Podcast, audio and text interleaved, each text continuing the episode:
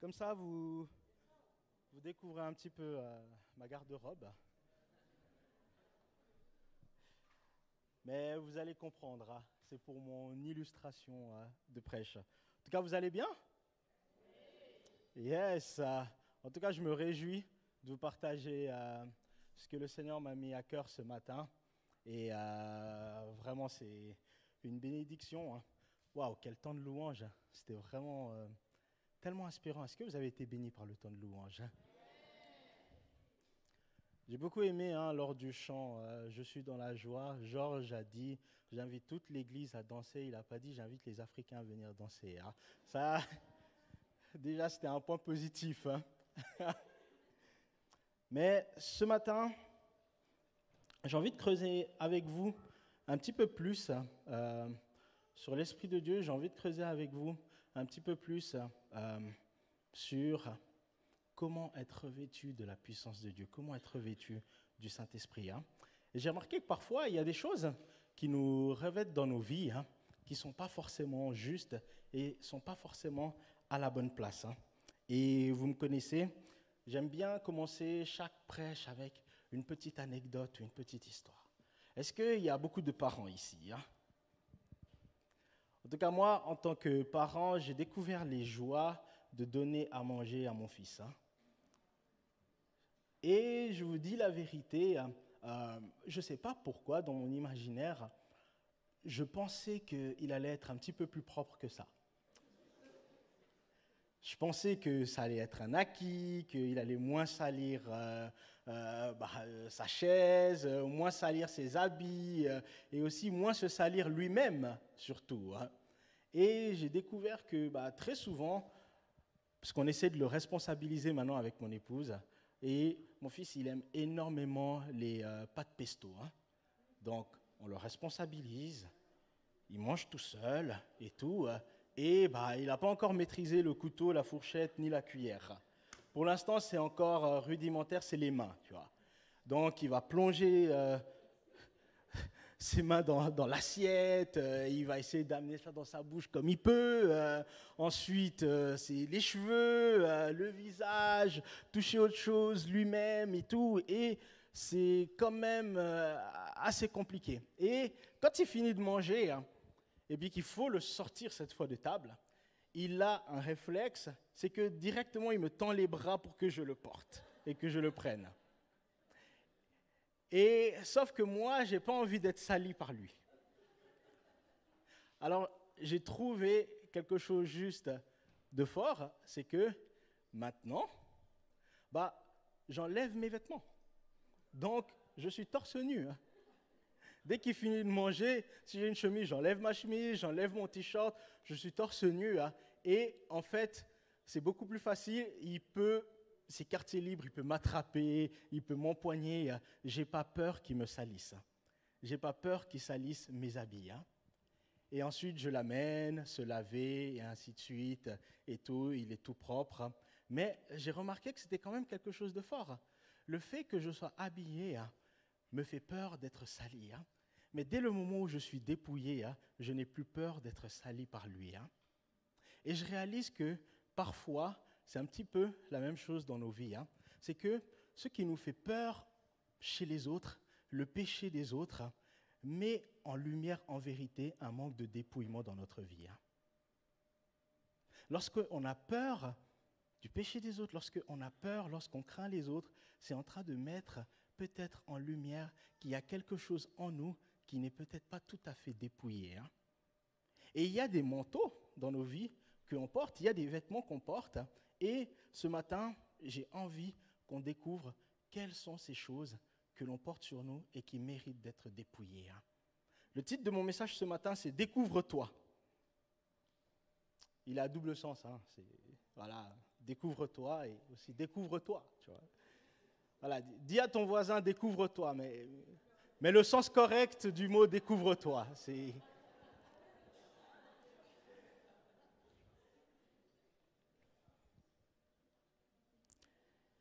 Et la question que j'ai envie de te poser ce matin, c'est de quoi es-tu couvert?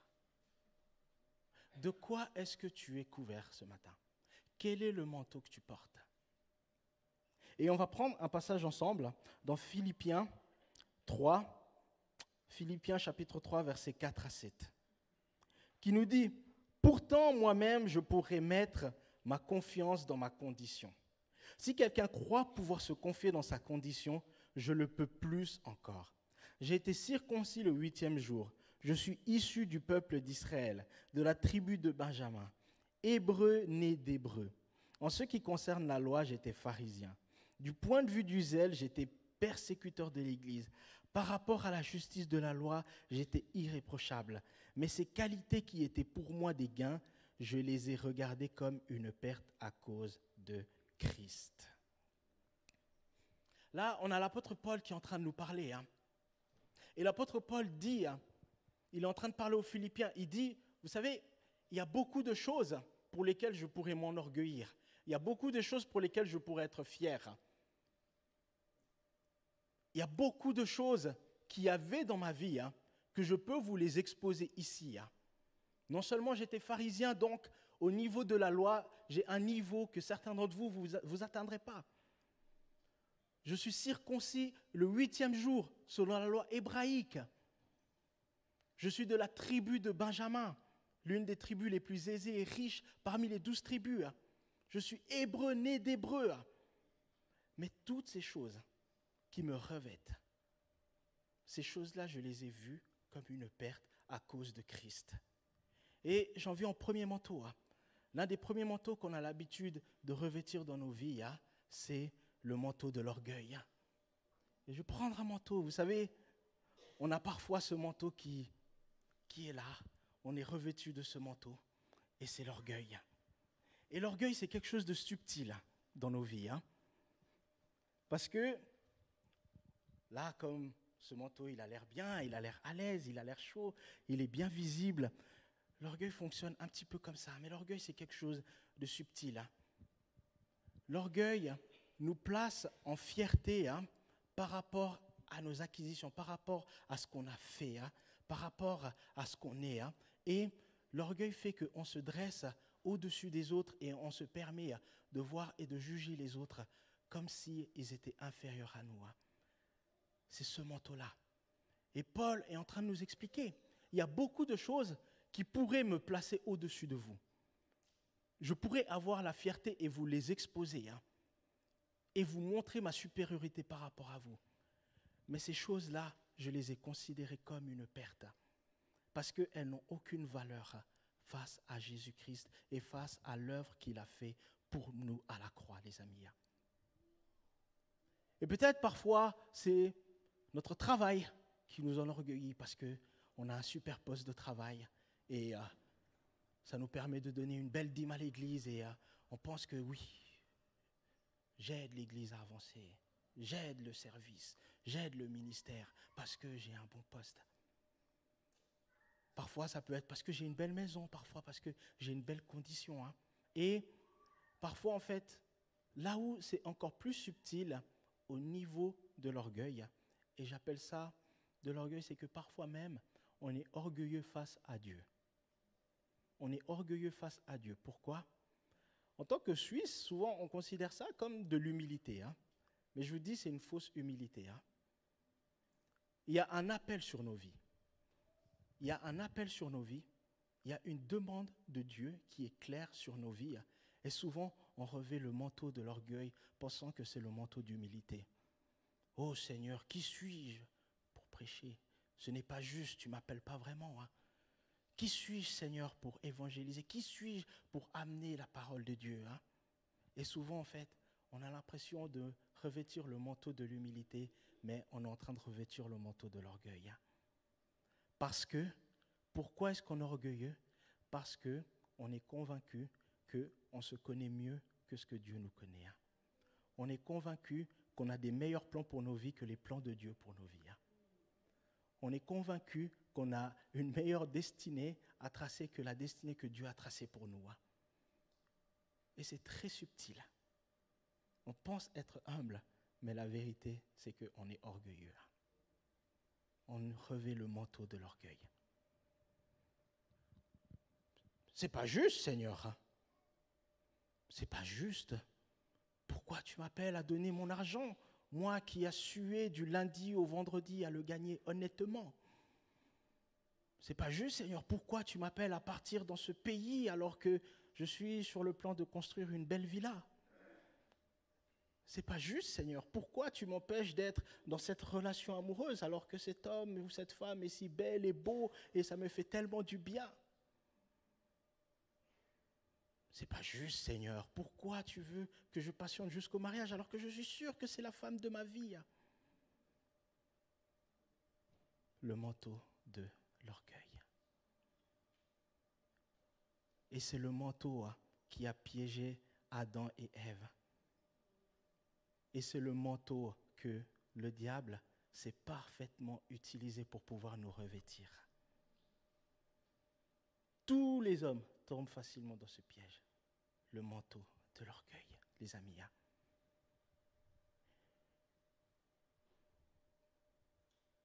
Et la Bible nous appelle à nous en dépouiller, les amis. Hein. La Bible nous appelle à nous dépouiller de ce manteau, les amis. Et il y a une histoire qui est tellement poignante et tellement intéressante, c'est l'histoire de Bartimée l'aveugle. Vous savez, on dit qu'il y avait un aveugle qui s'appelait Bartimée. Hein. Et ce que j'aime avec la Bible, c'est que par moments, la Bible énonce des détails et par moments, elle ne précise pas les choses. Mais quand la Bible met un détail, ça veut dire qu'il faut s'arrêter dessus hein, et réfléchir qu'est-ce que l'auteur a voulu dire. Hein. Et dans l'histoire de Bartimée, hein, on nous dit, pour la faire courte, c'est un aveugle qui mendiait, qui avait l'habitude de mendier, qui était assis au coin et il a entendu que Jésus était en train de passer. Et tout d'un coup, Bartimée se dit, voilà l'homme qui va résoudre ma situation. Voilà l'homme qui va mettre fin à ma cécité. Et il se lève et il se met à crier, Fils de David, aie pitié de moi. Fils de David, aie pitié de moi. Et là, tu as la foule qui commence à lui dire, non mais tais-toi, tais-toi, arrête de déranger Jésus, un pauvre aveugle comme toi, un pauvre mendiant comme toi, pourquoi le roi des rois s'arrêterait pour ta situation? Pourquoi Dieu se tournerait vers toi? Et parfois, c'est un petit peu ça qui nous bloque. Vous savez, si Bartimée, il n'avait pas été téméraire, hein, il serait resté aveugle. Et par moments, c'est ça qui nous bloque. C'est qu'on est là, il y a un appel. Qui a besoin de recevoir telle chose de la part de Dieu? Et tu, regardes à gauche, tu regardes à droite. Oh, faut pas que les gens connaissent ma situation, il faut pas que les gens ils se doutent que je vis tel péché, il faut pas que les gens se doutent que je vis tel problème. Tu écoutes les bruits de la foule. Et plus la foule lui disait de se taire, plus Bartimée se levait et criait hein. Fils de David, aie pitié de moi. Et ça interpelle Jésus. Et Jésus fait appeler Bartimée. Et ce que j'aime dans cette histoire, ce qui est drôle, c'est que les mêmes qui lui disaient de se taire, ils ont changé leur discours. Ils ont dit Viens, le maître t'appelle. Il y a deux secondes, vous lui disiez de se taire, et maintenant vous lui dites Non, Bartimée, non, bon, allez, viens, Jésus t'appelle. Hein. Mais le geste de Bartimée était très fort. Quand il a entendu que Jésus l'appelait et qu'il a couru dans la direction de Jésus, vous savez ce qu'il a fait? Il a enlevé son manteau. Bartimée a enlevé son manteau. Hein. Vous savez ce que représentait le manteau pour Bartimée? Le manteau représentait la seule richesse et la seule dignité qui restait encore à Bartimée. Hein. Parce que dans ce manteau, c'est là où les dons qu'on lui donnait, il les mettait. Hein. C'est ça qui lui tenait chaud la nuit c'est ça qui le permettait encore d'être un petit peu vêtu et d'avoir encore un petit peu d'honneur et de dignité. Hein. C'était la seule richesse qui lui restait. Hein. Et Bartimée, face à Jésus, hein, il considère qu'il y a une plus grande richesse que mon manteau. Ce manteau-là, cette dignité, ce que je porte là, cet homme qui est face à moi est prêt à me donner plus que ce vers quoi j'ai envie de m'attacher. Et il a enlevé son manteau, les amis. Les amis, quel est le manteau qu'on est en train de porter Que l'on considère comme notre seule dignité? Des fois, les bénédictions que Dieu nous donne peuvent vite devenir des fardeaux et des manteaux qu'on porte comme considérant comme la seule dignité et on oublie le Seigneur. Cet enfant pour qui on a tant prié pour pouvoir l'avoir devient une idolâtrie pour nous. Ce job qu'on a tant désiré devient une idolâtrie pour nous. Cette voiture pour laquelle on a prié prêter ma voiture à un frère. Vous savez, le cœur de l'homme, c'est incroyable. Mais Bartimée se dépouille et enlève ce manteau, hein. ce manteau-là qui représentait peut-être sa seule dignité. Hein.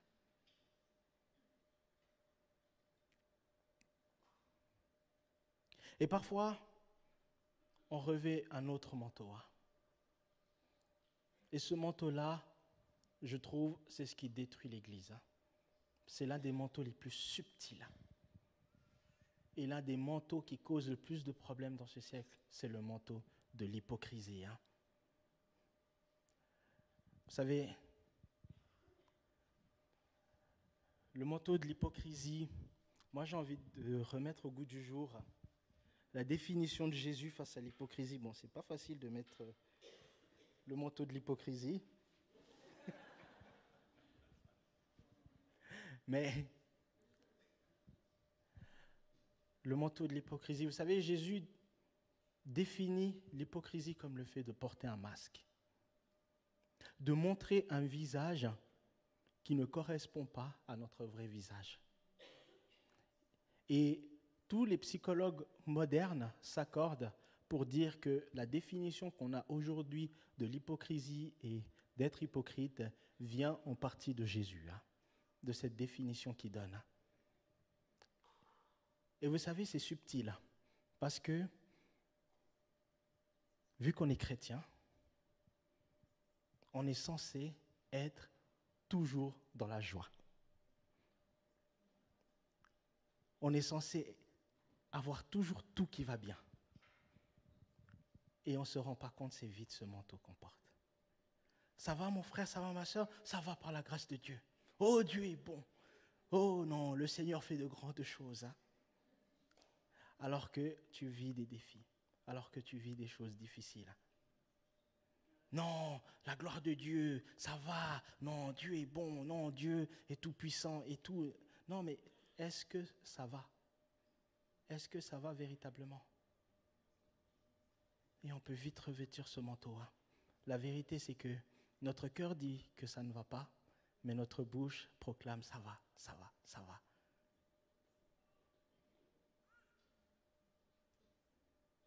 On peut très vite revêtir le manteau de l'hypocrisie, les amis.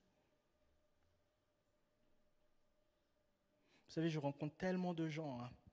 Quand je creuse et quand j'échange avec eux, je me rends compte qu'en vérité, ça ne va pas. Et moi-même, j'ai revêtu ce manteau pendant tellement longtemps. Hein.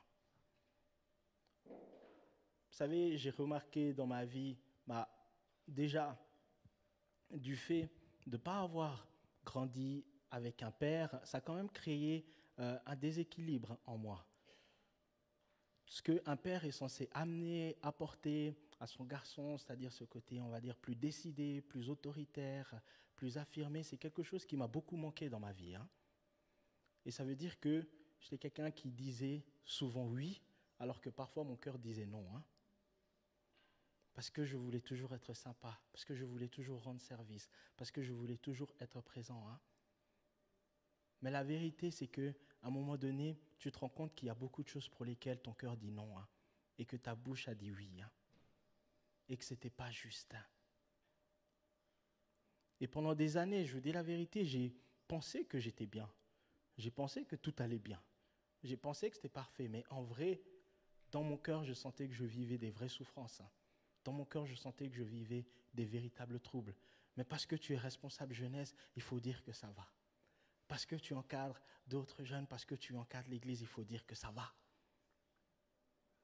Et parfois, on est là à crier et à dire, ça va, ça va, je vais bien, Dieu est bon, la grâce de Dieu est sur moi.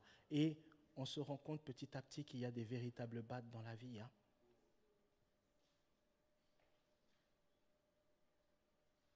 Tu vas dire que ça va et pourtant,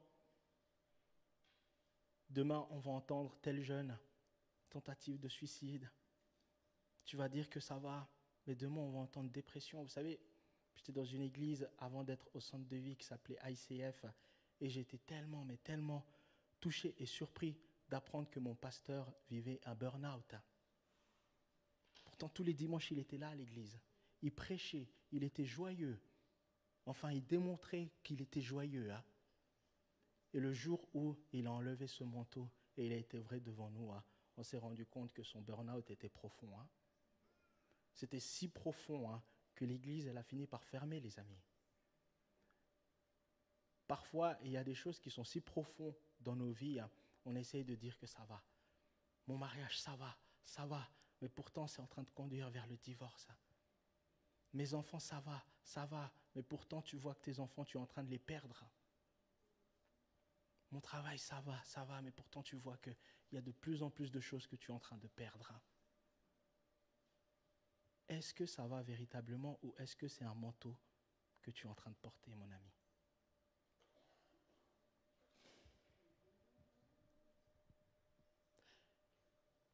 Apprenons à être vrais, les amis. Apprenons à être vrais. On a le droit à ce que ça aille pas par moment. Mais il faut le reconnaître. Il faut réussir à mettre des mots dessus. Enlever le manteau de l'hypocrisie, hein, ça passe par la vérité, les amis. Hein. Vous savez, la foi, ce n'est pas renier ou faire un déni sur, notre situation. Hein.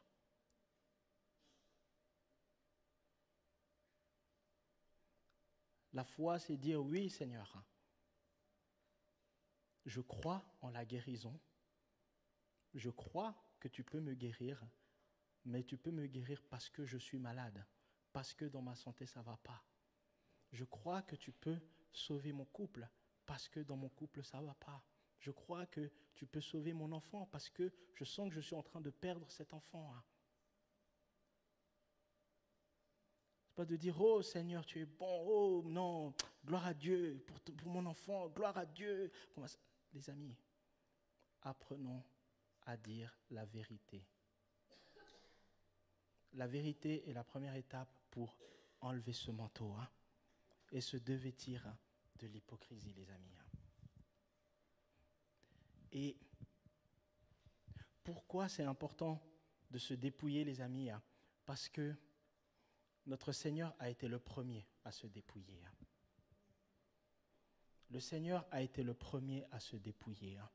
La Bible nous dit qu'il n'a pas considéré sa situation d'auprès du Père. Il n'a pas considéré sa royauté, son titre, tout ce qui faisait sa grandeur. Il les a déposés entre les mains du Père. Et il est venu en tant que simple homme, les amis. Notre Seigneur est le premier à s'être dépouillé et à avoir fait preuve de simplicité. Et nous sommes appelés à vivre le même exemple.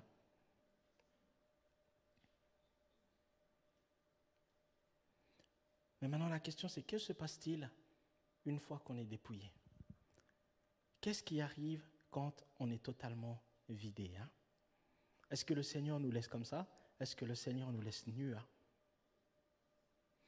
on va voir ensemble Acte 1, 8, où Dieu dit, Mais vous recevrez une puissance lorsque le Saint-Esprit viendra sur vous, et vous serez mes témoins à Jérusalem, dans toute la Judée, dans la Samarie et jusqu'aux extrémités de la terre. Lorsque les amis, on commence à se dépouiller, c'est là où le Seigneur commence à nous vêtir. C'est ça la vraie définition de renoncer à soi-même, les amis. Hein. Renoncer à soi-même, ça ne veut pas dire demander dix mille fois pardon à Jésus, pleurer, se rouler par terre. Ça veut dire confier à Dieu tout ce qui nous semble existentiel.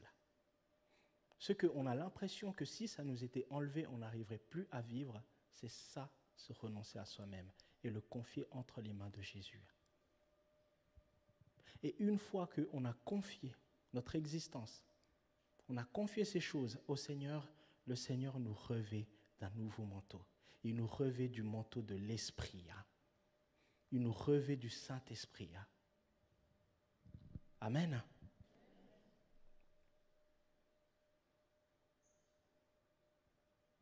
Et je vais briser un tabou sur le Saint-Esprit, les amis. Je le dis maintes et maintes fois et je le répète sans arrêt. Le Saint-Esprit ne nous a pas été donné, les amis, juste pour nous faire du bien et pour que ça soit cool qu'on ait le Saint-Esprit et pour qu'on parle deux, trois fois en langue à l'église. Ce n'est pas dans ce rôle-là, les amis. Hein. Le Saint-Esprit nous a été donné pour une fonction précise et particulière. Et Jésus va le révéler, il va dire dans Luc 4, 18, qui fait écho à Ésaïe, il va dire, L'Esprit du Seigneur est sur moi parce qu'il m'a consacré par onction. Il n'a pas juste dit, L'Esprit du Seigneur est sur moi parce que le Saint-Esprit aime bien être sur les hommes. L'Esprit du Seigneur est sur moi parce que c'est fun et cool d'avoir le Saint-Esprit. L'Esprit du Seigneur est sur moi. Pour quelle raison? Parce qu'il m'a consacré par onction. L'onction, pour ceux qui ne savent pas ce que c'est, l'onction, c'est simplement une capacité. Ça veut dire que lorsque le Saint-Esprit nous revêt, il nous donne une capacité précise pour accomplir une tâche spécifique. Donc, enlevez-vous cette culpabilité de dire il faut que je sois équipé pour pouvoir servir Dieu. C'est le contraire. Il faut que je sois dépouillé pour que Dieu m'équipe. Dieu ne cherche pas des personnes qualifiées, il qualifie les personnes qui l'appellent. Il m'a consacré par onction pour annoncer la bonne nouvelle aux pauvres. Il m'a envoyé pour guérir ceux qui ont le cœur brisé, pour proclamer aux prisonniers la délivrance et aux aveugles le recouvrement de la vue, pour renvoyer libres les opprimés, pour proclamer une année de grâce du Seigneur. Les amis, lorsque on a le Saint-Esprit, lorsque on est revêtu maintenant du manteau du Saint-Esprit, c'est pour un rôle, une tâche spécifique. Je vais revêtir le manteau du Saint-Esprit. On va dire c'est ça le manteau du Saint-Esprit. Parce qu'il va bien avec mon style.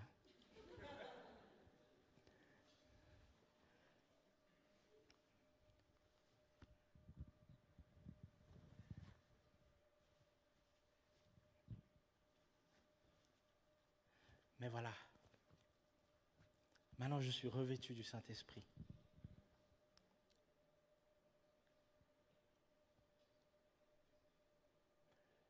Les amis, cherchons à être revêtus chacun d'entre nous par le Saint-Esprit. Et il y a sept conditions pour être rempli et être revêtu de l'onction du Saint-Esprit. Hein. La première, c'est rencontrer et connaître Jésus en tant que personne. Vous savez, si vous n'avez pas encore rencontré Jésus, vous ne l'avez pas encore accepté, vous n'avez pas, compris que Jésus s'est donné en sacrifice pour vos fautes, vos insuffisances et vos péchés, hein, c'est l'un des premiers freins à, être, à ne pas être revêtu du Saint-Esprit. Hein. Ça, c'est déjà la première porte rencontrer et connaître Jésus. Deux, c'est comprendre la Bible.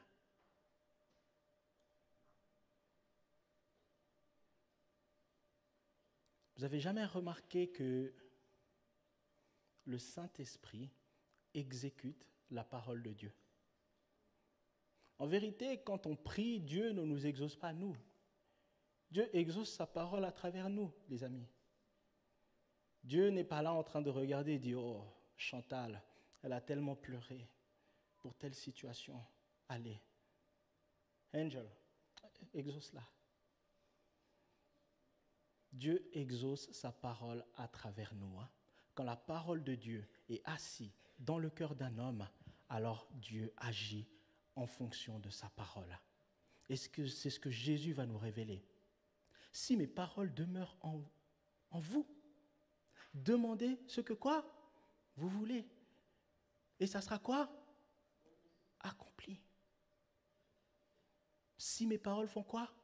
Demeurent en vous. Hein.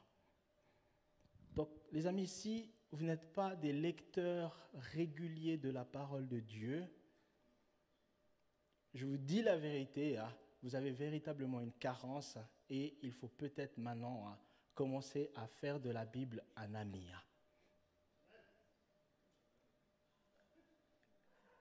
Elle n'est pas juste là exposée pour faire joli sur votre bibliothèque. Elle est là pour que dans une situation donnée, hein, vous soyez équipé de la parole de Dieu et vous sachiez la proclamer afin que le Saint-Esprit agisse.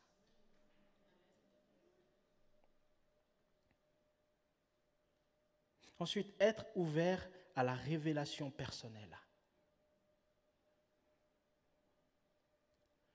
On a la parole de Dieu, on a la Bible, mais les amis, hein, on doit aussi apprendre à entretenir une relation avec Dieu où on l'écoute, où on l'entend et où on a des révélations de la part de Dieu.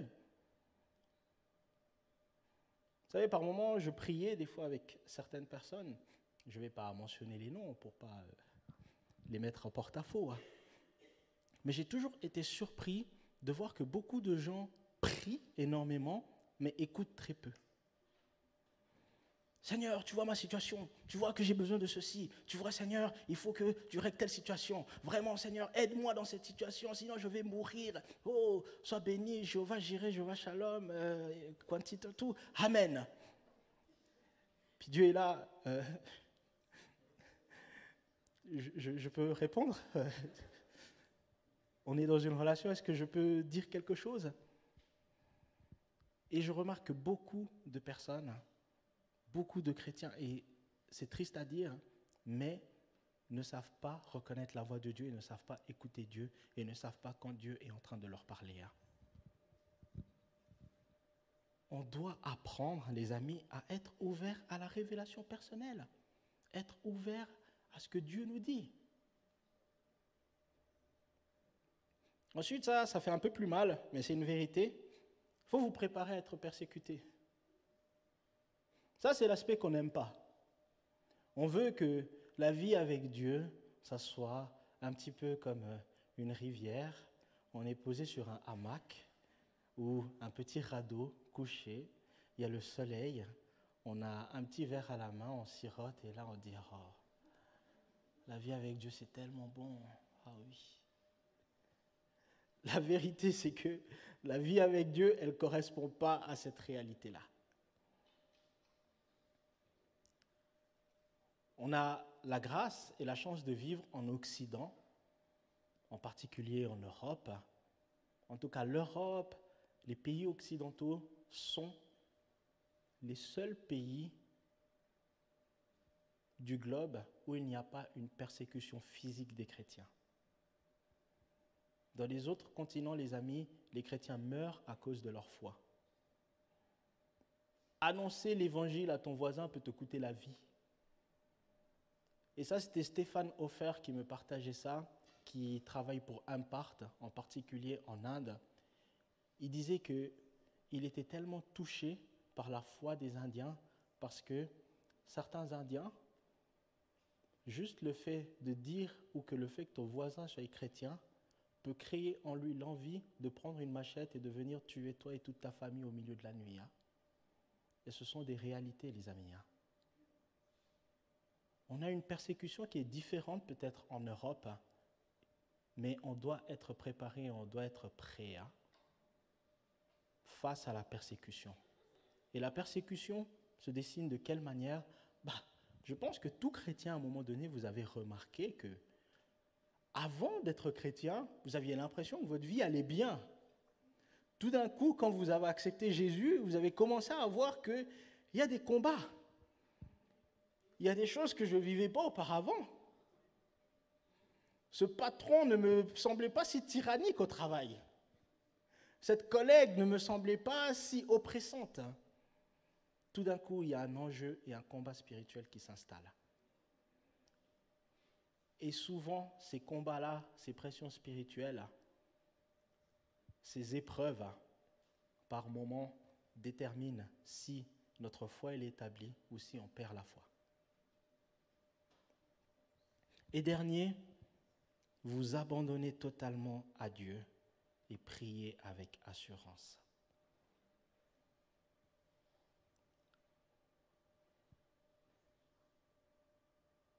Le Saint-Esprit va agir, va nous utiliser dès le moment où on choisit de s'abandonner totalement à lui, les amis. Vous savez, Dieu n'est pas intéressé par une demi-conversion. Euh, Dieu veut notre cœur totalement. Il veut que nous vivions pour lui de manière totale, les amis. Hein.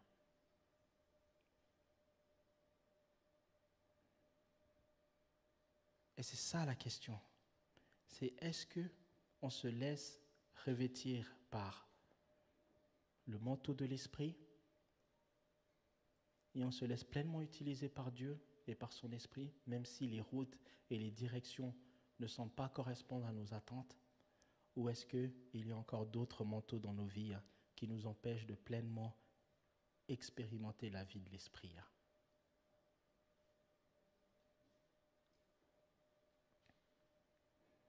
Vous savez, là, j'ai une petite montre qui a la fonction de toutes les montres, elle annonce l'heure.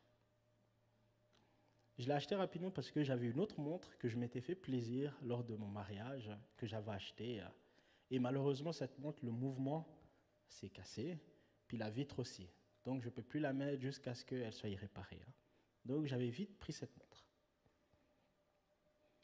Mais ce que j'avais remarqué, c'est que ma montre là, qui est cassée, étonnamment, même si elle est cassée, elle indique quand même l'heure juste au moins deux fois dans la journée. Au moins deux fois, elle indique quand même l'heure juste. Mais cette montre, elle indique en tout temps l'heure juste. Cette montre-là, elle a beaucoup moins de valeur que la montre qui est cassée. La montre qui est cassée, elle a de la valeur, elle est euh, en or rose, ainsi de suite, une belle marque, mais pourtant, elle n'est pas aussi efficace qu'elle devrait l'être. Et parfois, dans nos vies, hein, on est un petit peu comme ces montres. Ceux qui sont comme cette montre, revêtus de simplicité, hein, indiquent l'heure en tout temps, sont utilisés par Dieu à tout moment, en tout temps, par l'effusion de l'esprit. Hein. Et peut-être d'autres, comme mon autre montre, qui, parce que c'est une grande marque, parce qu'il est revêtu d'or rose, etc., a tendance à indiquer l'heure que deux fois dans la journée, l'heure juste. Hein. Et pourtant, elle a une grande valeur. Et la question que j'ai envie de te poser, c'est quelle vie de l'esprit tu as envie d'avoir? Est-ce que tu as envie d'avoir la vie de l'esprit comme ma montre en or rose, où de temps en temps, tu es utilisé par Dieu et t'indique l'heure juste? Ou est-ce que tu as envie d'être un petit peu plus simple, comme cette montre, d'être constamment utilisé par Dieu et d'indiquer l'heure juste? Je vous laisse face à cette question, les amis. Soyez bénis au nom de Jésus. Hein.